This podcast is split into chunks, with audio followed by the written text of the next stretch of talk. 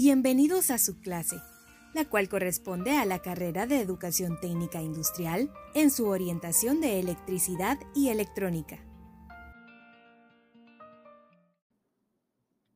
Transistor de efecto de campo.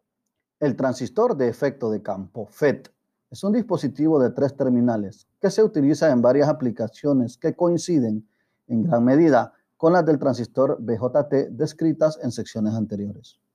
Aun cuando existen diferencias importantes entre los dos tipos de dispositivos, también hay muchas semejanzas, las cuales se irán definiendo a lo largo de la asignatura.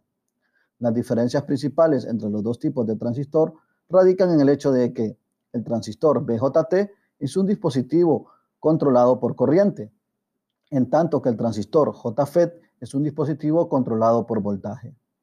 En otras palabras, la corriente del colector es una función directa del nivel de la corriente de la base para el BJT, mientras que para el FET, la corriente de drenaje será una función del voltaje entre compuerta y surtidor aplicado al circuito de entrada. En cada caso, la corriente del circuito de salida la controla un parámetro del circuito de entrada.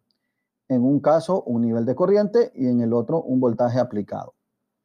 Así como hay transistores bipolares NPN y PNP, también existen transistores de efecto de campo de canal N y de canal P.